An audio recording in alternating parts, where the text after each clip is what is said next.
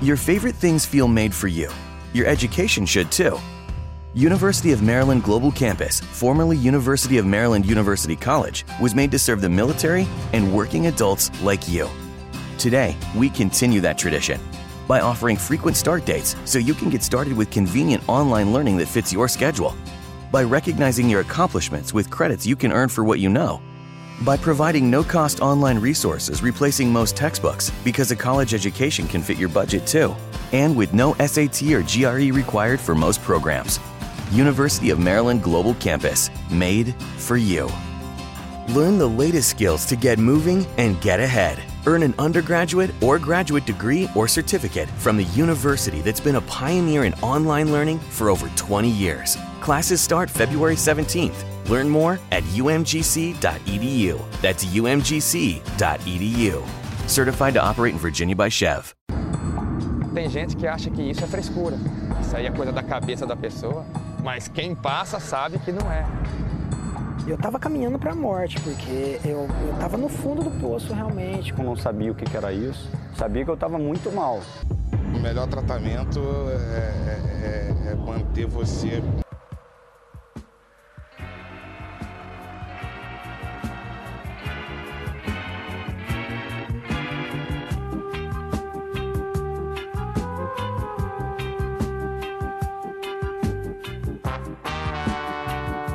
Um bom lusco-fusco para você, contra-atacante que nos ouve nesse momento, de qualquer hora e em qualquer lugar. O meu nome é Gabri e tá começando o Oca 27, em que nós vamos falar mais uma vez de um tema mega importante que queremos tratar há muito tempo e ainda não tivemos a oportunidade, portanto, esse dia é hoje.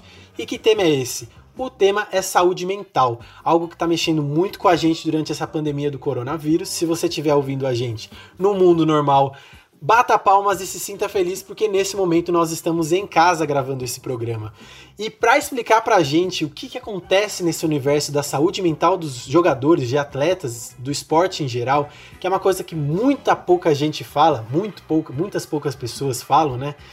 A gente trouxe aqui a Marina Matos, que é psicóloga e pesquisadora do grupo de estudos e torcidas, o GFUT, e além disso ela é colunista do Ludopédio. Marina, um bom lusco-fusco. Olá, pessoal, tudo bom? Obrigada aí pelo convite, vamos bater esse papo aí. Show de bola, obrigado pela presença, Marina. E além da Marina, a gente tem aqui a nossa querida Melry. Melry, a gente já pediu música no Fantástico, tá indo pedir música duas vezes já, porque essa dobradinha aqui, minha e sua, tá sensacional. Um prazer estar tá falando contigo de novo. E aí, Gabri, pessoal que tá ouvindo a gente, pessoal da nossa mesa virtual. Muito prazer, um, um, um, prazer muito grande estar aqui de novo. Já perdi as contas de, de quantos programas, mas é isso aí, vamos que vamos. E hoje tem estreia no Contra-Ataque. Nós temos uma contra-atacante nova que está estreando hoje. É a Sofia, que quando ela entrou na faculdade Pontifícia Universidade Católica, disse que o sonho dela era participar do Contra-Ataque. Olha isso, não é uma belezinha, gente? Sofia, dê o seu bom lusco-fusco para os nossos contra-atacantes e se apresente. E aí, pessoal, como o Gabi disse, eu sou a Sofia. Tô aqui estreando a minha voz nesse podcast maravilhoso. Normalmente eu fico mais quietinha ali nos textos, mas sempre tô aberta às novas experiências, então vamos lá.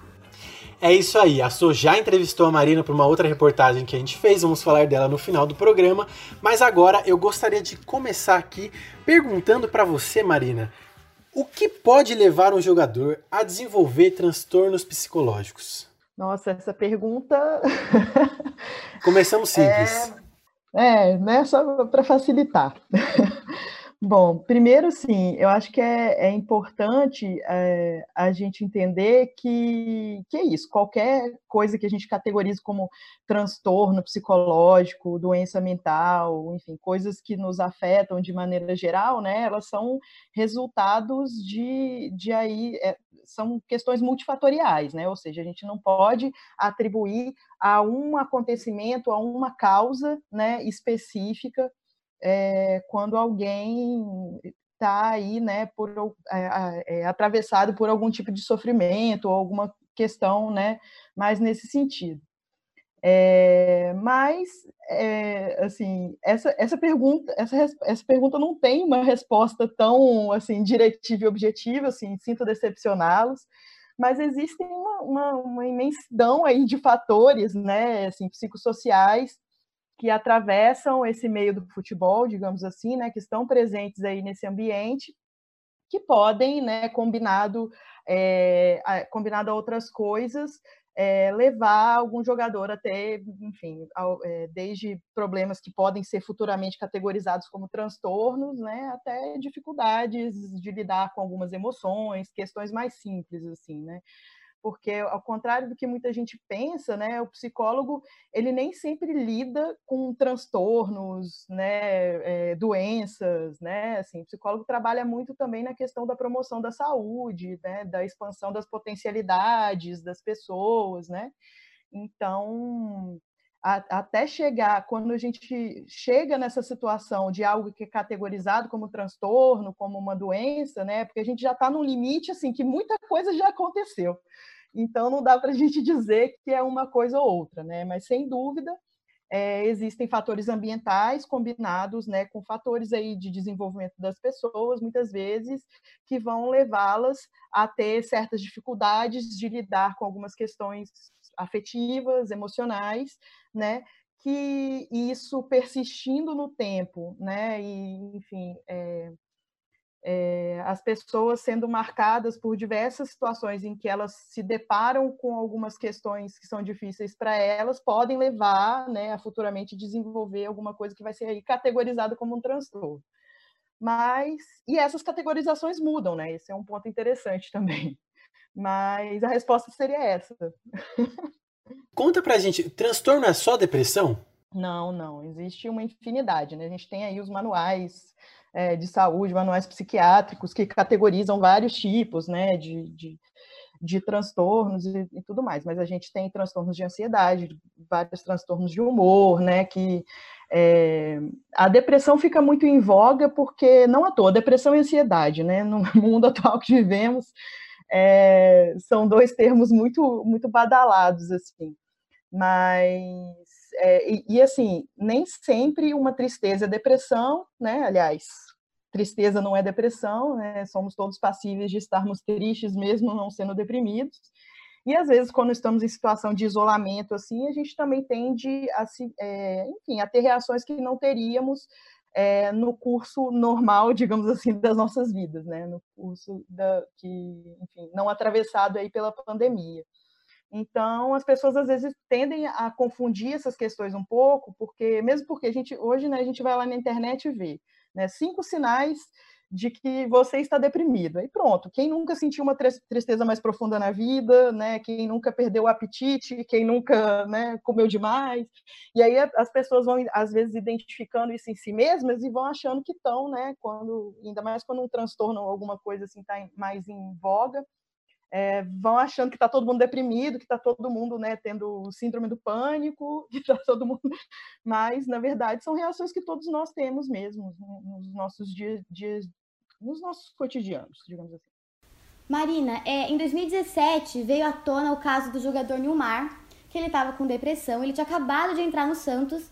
Em uma das entrevistas dele, ele conta que assim, se eu não me engano, ele chegou a ter o segundo jogo pelo Santos, mas aí ele disse que num jogo que ele ia ter contra o Cruzeiro, uma ou duas semanas antes, ele tava assim, ele tinha sentido uma ansiedade que ele nunca tinha sentido na vida. Ele estava muito desanimado, chegava em casa também com os filhos, nada, e para ele aquilo era ansiedade normal, clube novo, vou jogar com um time que não tinha jogado com esse clube ainda, enfim. E aí, no dia do jogo, ele chegou a ter um surto, disse que ele teve um ataque de pânico, não suava frio, chorava e até a comissão técnica não sabia o que fazer. Primeira coisa, levaram ele para um hospital. E ele contando é bizarro, que fizeram inúmeros exames, é, qualquer tipo de exame que, imagine, que mais se imagina, mas que a última coisa que recorreram foi um psicólogo. E aí entrei naquele mar que é tipo uma bolha que eu só chorava, muita insônia, não conseguia dormir. Quando eu fui para o hospital, dois dias fazendo exames, não diagnosticaram nada. E aí eu fui entender que eu precisava procurar uns profissionais. E procurei psicólogo, psiquiatra, Comecei a fazer tratamento com medicação, com medicamento. Lembro meus filhos chegando de colégio, de escola, e eu sem forças para brincar com eles. Desculpa, velho. Não, cara, eu bem passando porque. Um dos motivos que fez eu. Eu aceitar ter voltado e depois de voltar do mundo árabe a jogar, era os meus filhos que estavam maior poder ver o pai jogar. E me machucava muito, cara. Eu não, não consegui fazer aquilo. E além de tudo, não ter força para quando eles chegavam em casa poder brincar, dar um carinho, um abraço. Eu tentava fazer, mas não tinha força, era muito difícil. E aí depois disso, né, que descobriram que ele estava sim com sintomas, um estágio grave já de depressão.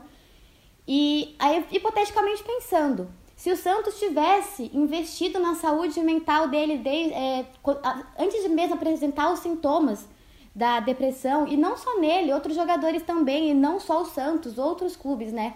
Se quantos jogadores poderiam ter feito história pelo Santos ou pelos outros, é, outros clubes, e o quão vantajoso é para esses clubes investir na saúde mental do jogador e se é discutido isso nos clubes?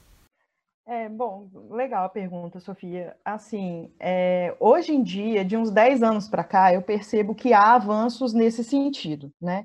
Assim, e principalmente no futebol, porque em, em outros esportes, né, geralmente o psicólogo é mais, é mais bem aceito, mais bem-vindo, né, do que no futebol, infelizmente, por, por N questões, N fatores muito relacionados a preconceito, né, quando a gente fala aí do futebol masculino, tem muito essa questão também da, da dessa masculinidade, né, que, que a gente vê, né, muito aí pautada no futebol, é uma masculinidade muito marcada por essa questão do, do homem viril, né, e macho, que a, a, quem nada, né, toca, acomete, é o que dá conta de tudo sozinho, né? Por isso que geralmente quando alguns descobrem assim que estão com uma depressão, né, que estão é, numa situação de um, de um sofrimento ou de algo que às vezes nem passa pela cabeça é, é, desses, desses rapazes que eles podiam estar numa situação melhor, sabe? Porque e muitas vezes isso é romantizado também como se esse sofrimento fizesse parte da carreira do jogador. Isso é um ponto que eu acho complicadíssimo,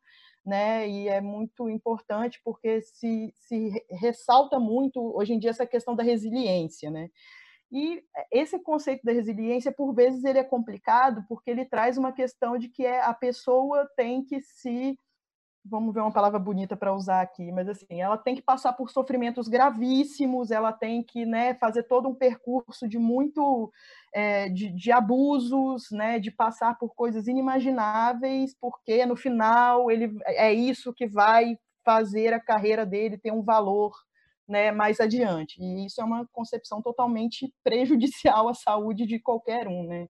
A gente imaginar que em qualquer contexto de trabalho, né, que a gente tem que se submeter a situações às vezes desumanas, né, para alcançar um sucesso profissional, algo que a gente deseja muito. Então isso acontece muito no futebol e já é um dos principais fatores né, é, de, de adoecimento mesmo, né, dos jogadores, enfim, é, de sofrimentos diversos. Então, a gente tem a questão que em cada clube também vai se manejar essa questão da importância do psicólogo de uma forma. Né? Muitos clubes, às vezes, é, contratam psicólogos, né? assim, a, a, após muito se explicar a importância desse profissional dentro de uma comissão técnica ou fazendo um trabalho à parte, como às vezes fazem.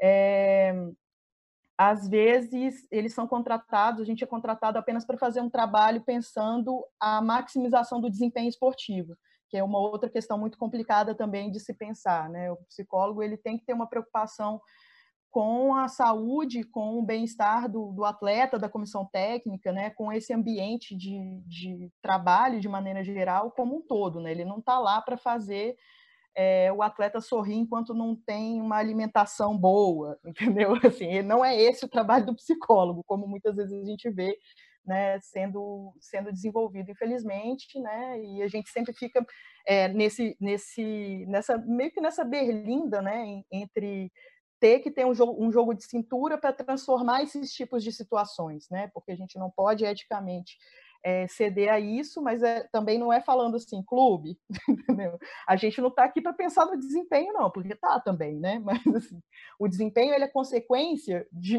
várias variáveis, né? Dentre elas, da gente trabalhar esse contexto como um todo, né? Que não é só o indivíduo, não é uma questão de identificar indivíduos problemáticos com os quais o psicólogo vai trabalhar. Não, ele está lá para trabalhar com aquele grupo como um todo, né? Para é, auxiliar na, na, comunicação, na convivência, né, na identificação de questões é, de desempenho mesmo, de questões emocionais que permeiam ali aquele, aquele convívio, né? Tem N, N fatores aí. Aos poucos os clubes estão se acostumando né, com a presença desse profissional e reconhecendo a importância, mas ainda não é uma, uma coisa muito fácil, não, principalmente no futebol. Marina, é, vou citar aqui um outro exemplo, que é o incidente que envolveu o goleiro Sidão em 2019, quando ele atuava pelo Vasco. E aí rolou um jogo é, que foi transmitido pela Globo, e na Globo, no, no Campeonato Brasileiro, eles têm aquele craque da rodada, que era uma votação feita pelos internautas que, que estavam assistindo o jogo para poder é, eleger quem eles tinham ach, é, achado que tinha sido o melhor jogador do, do jogo. Não é nem craque da rodada, é o, o craque da partida. E aí, naquele. Teve um jogo em que o Sidão teve. Acho, não lembro se foi uma ou duas, mas acho que foram duas falhas bem feias.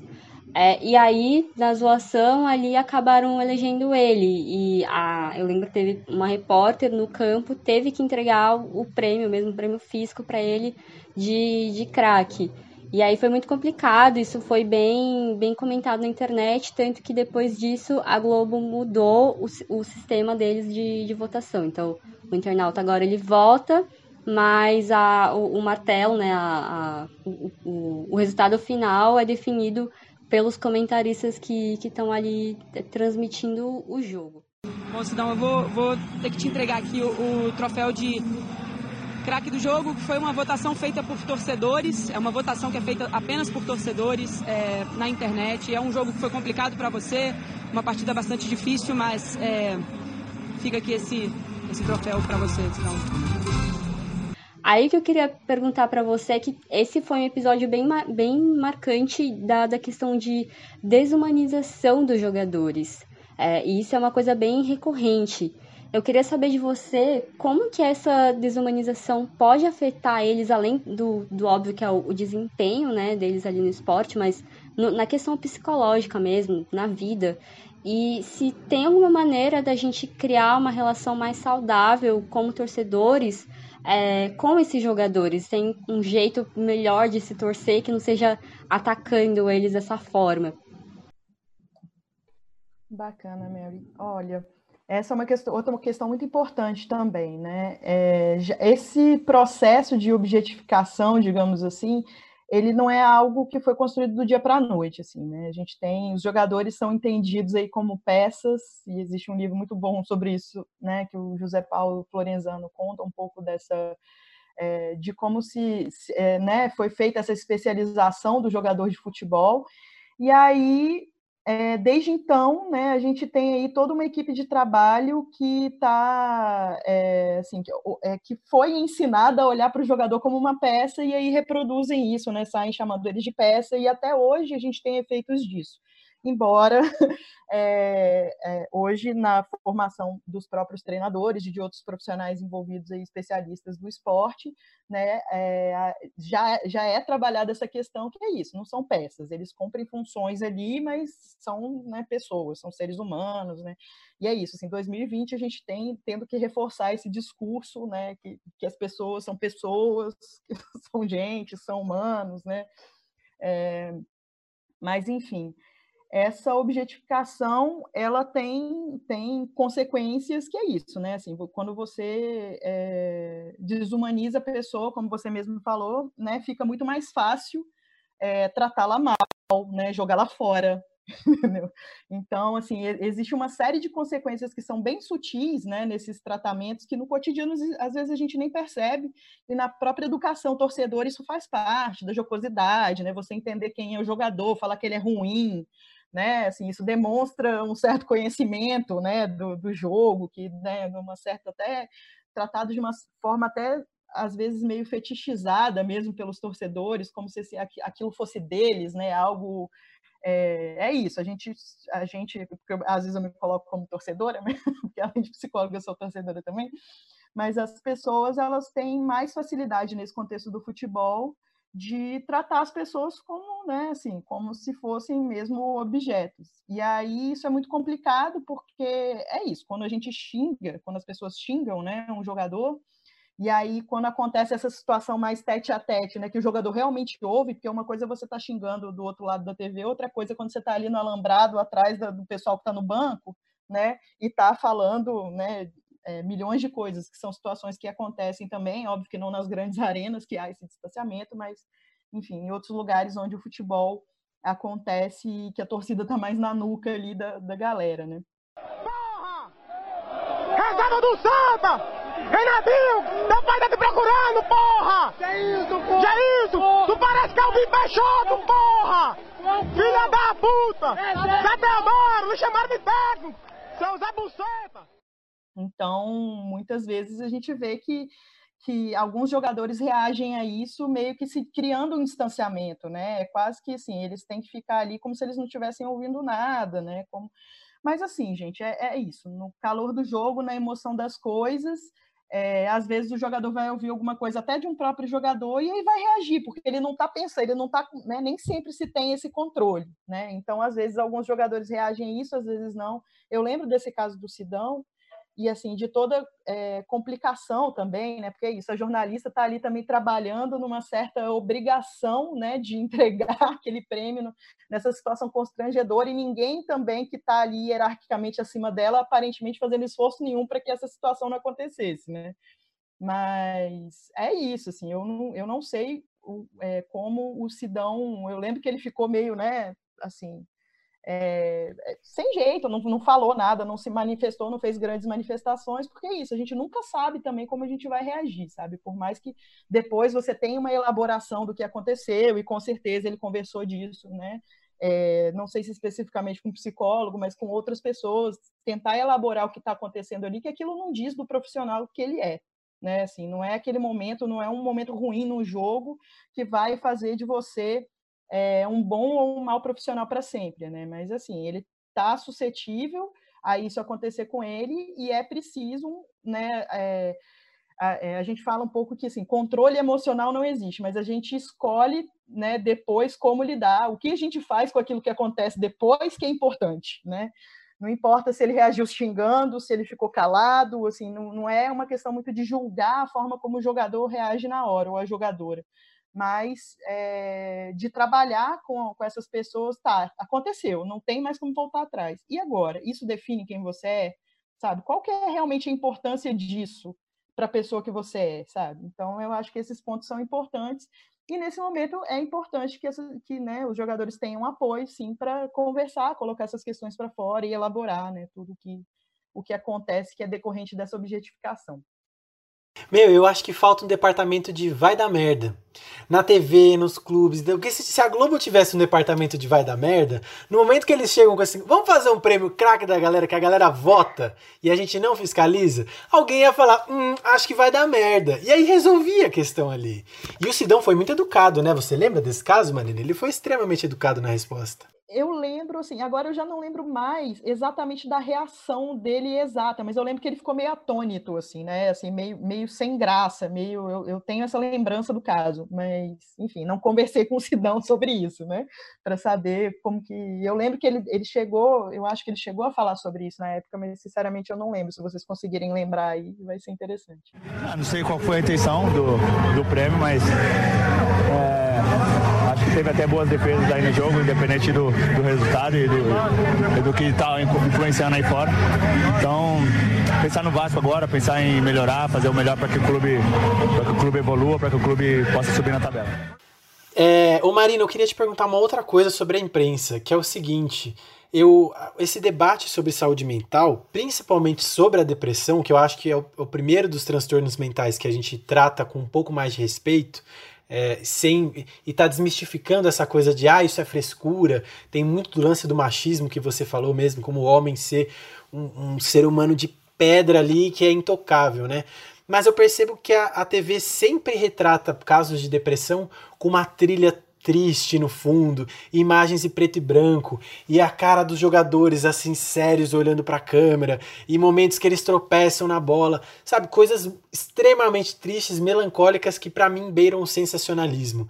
É, você acha que isso é uma visão minha que eu estou viajando, ou de fato a imprensa não está tratando é, essa questão da saúde mental da maneira mais apropriada? A depressão causa tristeza persistente, ansiedade, perda de interesse por atividade de rotina.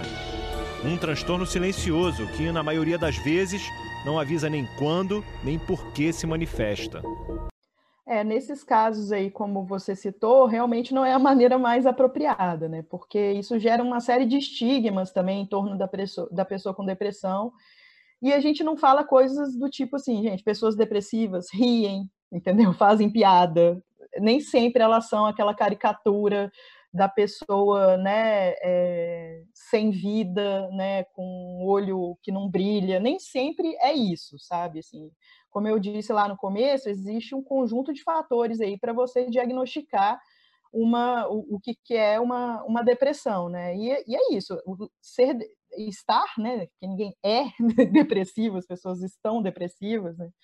Mas assim, é, estar depressivo não significa necessariamente estar sempre mal-humorado, de mal com a vida, que não sorri, que é incapaz de reagir a qualquer coisa, né? Isso é o estado de uma depressão muito profunda, né? Que a pessoa já realmente está ali, que, que assim, nada foi feito até lá, sabe? E aí são os casos mais sérios, casos que se cronificam, mas existem pessoas que têm estados depressivos e que não, não né, assim, são pessoas que estão do nosso lado e a gente nem sabe, né? E, e é isso, assim, às vezes para ela é, chegar a uma consciência de que algo não está legal com ela, precisa todo um processo também que às vezes a gente não é ensinado na vida a passar por isso, né?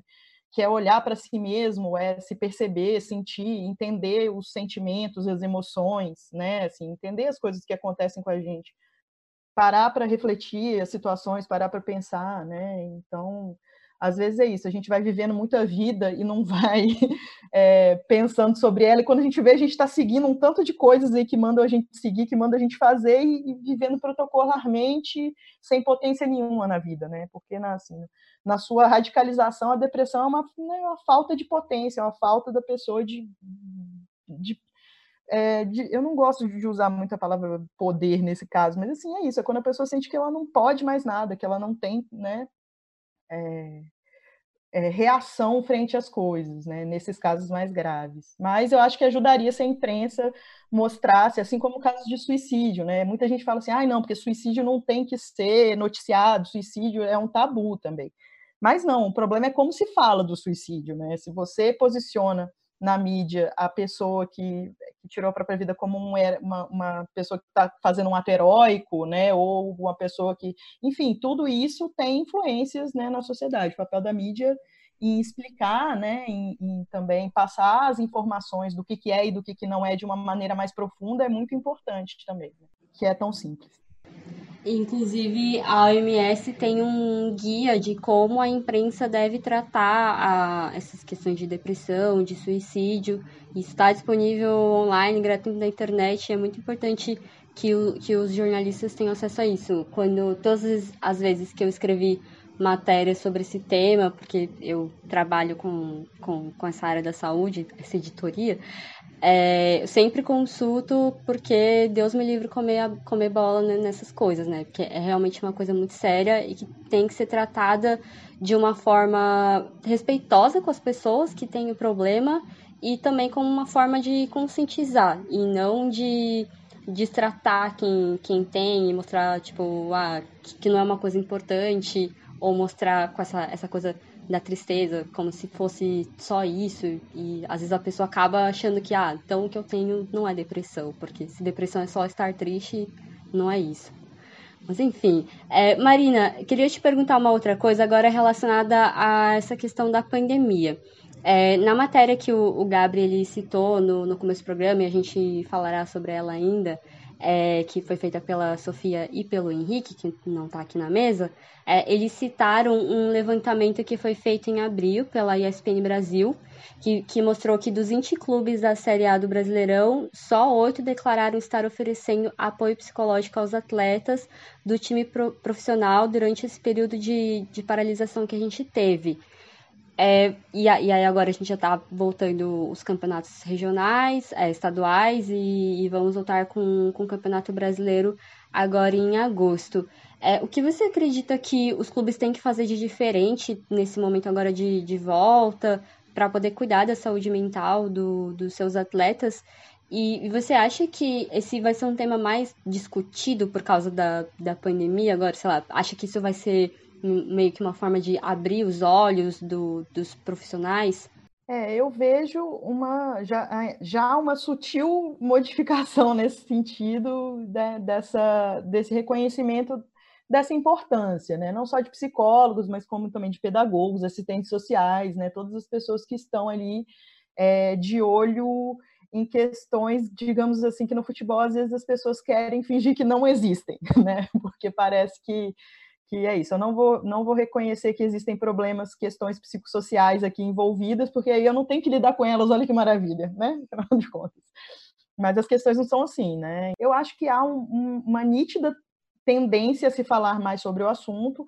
Não sei até que ponto é, nós, psicólogos, psicólogas, conseguimos sustentar isso né, num, pós-pandemia e frente às necessidades de mercado que são sempre colocadas né, como prioritárias, e aí é isso, assim, nessa nessa escala de valor, o psicólogo nem sempre é o profissional essencial, né? Ainda lutamos contra essas, é, esses preconceitos aí que existem.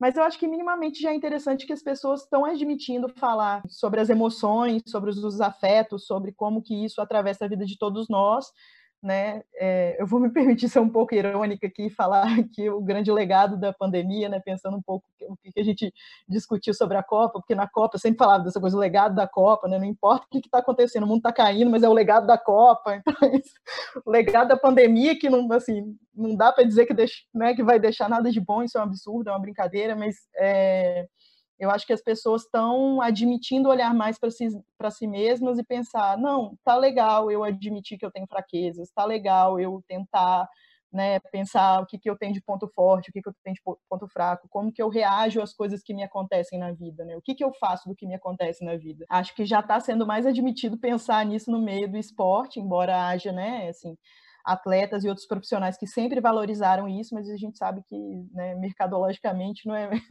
não é muito isso que acontece às vezes, né? O profissional psicólogo não é muito valorizado. Marina, agora para finalizar o nosso papo, eu queria te perguntar o que, que é preciso ser feito para que os jogadores que já passaram por essas situações falem mais abertamente sobre isso. Bom, eu acho que primeiro é, é a gente precisa falar, sabe? Eu acho que isso que vocês estão fazendo aqui, que a gente está fazendo aqui, um podcast que fala sobre o assunto, já coloca num lugar comum. Olha, isso é um assunto comum, entendeu? Que a gente pode conversar sobre ele.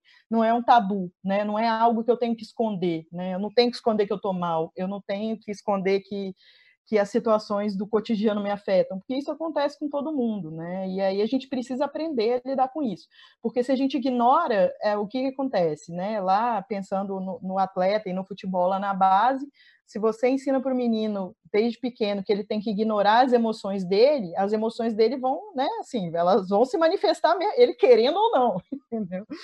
E aí, né, ele vai aprender a lidar com isso reprimindo, e isso faz mal, né? Pode acarretar aí numa série de problemas futuros, né?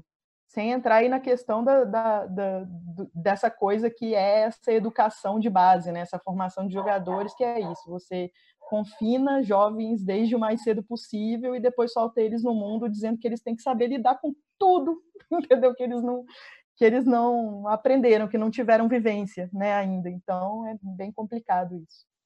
Então isso seria, né, assim, eu acho que investir nessa formação numa, digamos assim, uma formação que comporte também uma psicoeducação, aí como alguns profissionais vão falar, ou que é isso, aprender a lidar com as próprias emoções, a sentir, a reconhecer-se, né, e a, a e, e, a pensar em quem você quer ser no mundo, né, como você reage aí. Isso é de fundamental importância.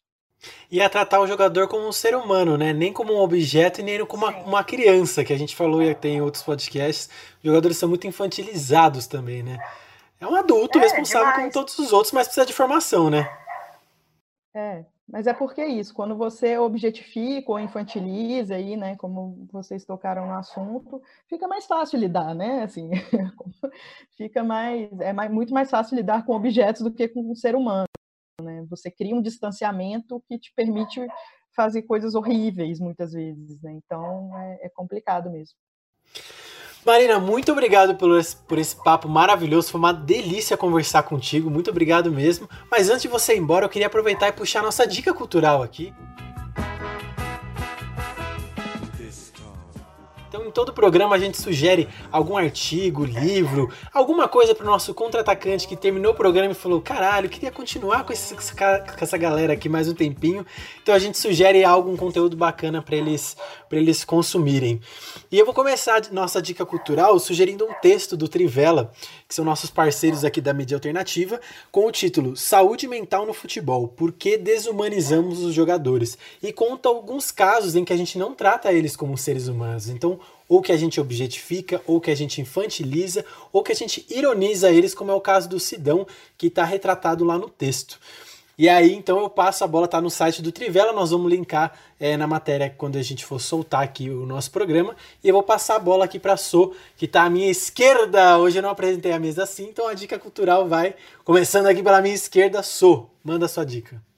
A minha dica cultural vem do próprio Contra-Ataque, que é a matéria que eu fiz com o queridíssimo do Henrique, na qual eu entrevistei a Marina. Foi uma entrevista muito legal, onde a gente falou em como os estádios vazios têm influenciado no rendimento dos times mandantes, agora que voltou, né, futebol após a pandemia.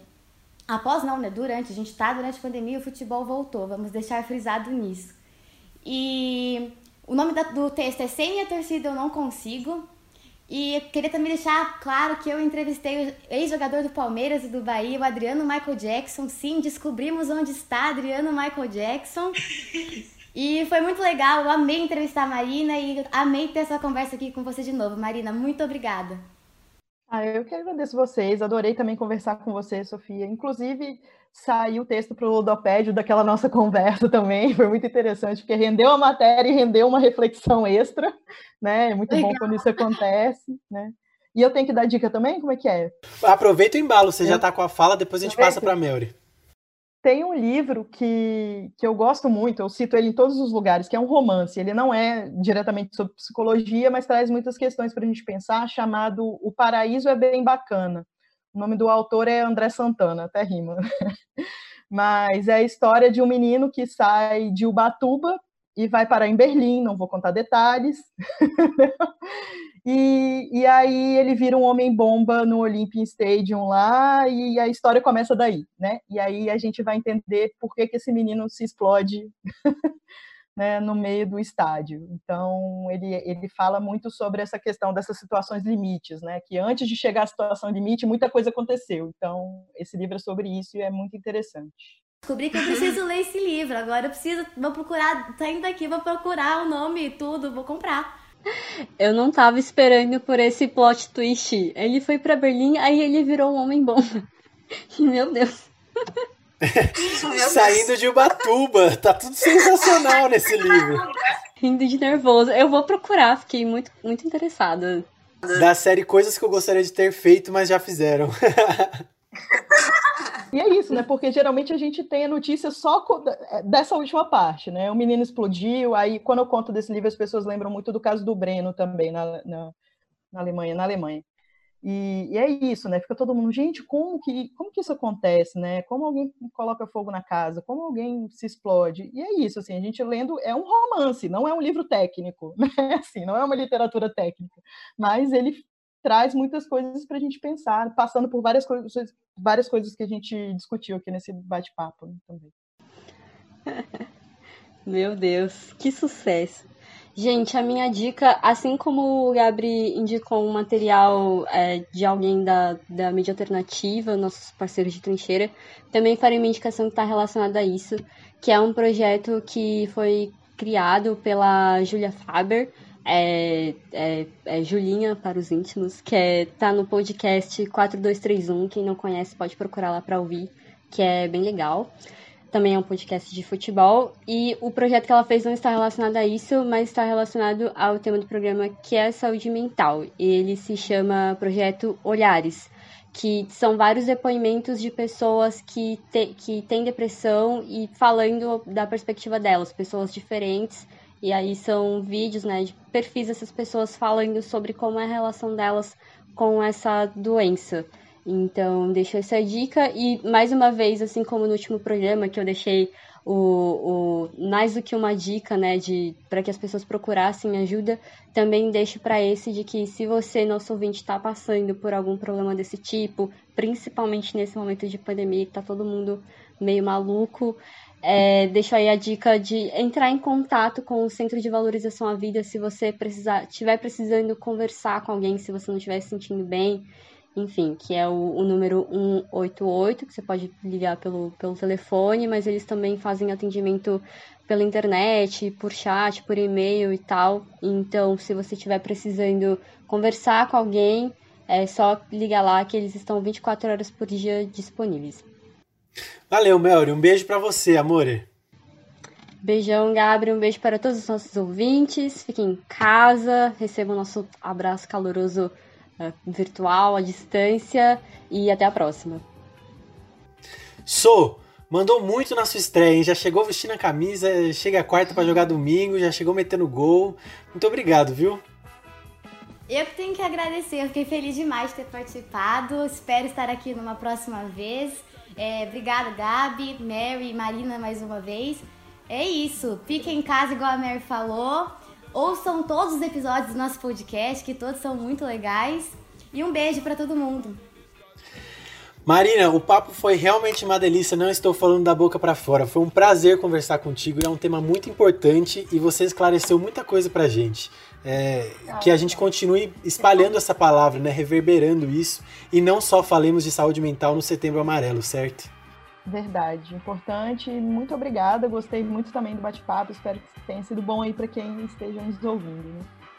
Legal, pessoal. Mais uma vez, meu nome é Gabriel, lembrando a todos que esse podcast é um oferecimento da Fundasp, a mantenedora da PUC São Paulo, que tem depositado com os dinheiros abençoados, graças a Deus, para que nós possamos pagar o nosso a, a, nossa assinatura do podcast e ele possa chegar aí no seu tocador de podcast preferido. O meu nome é Gabriel e falou!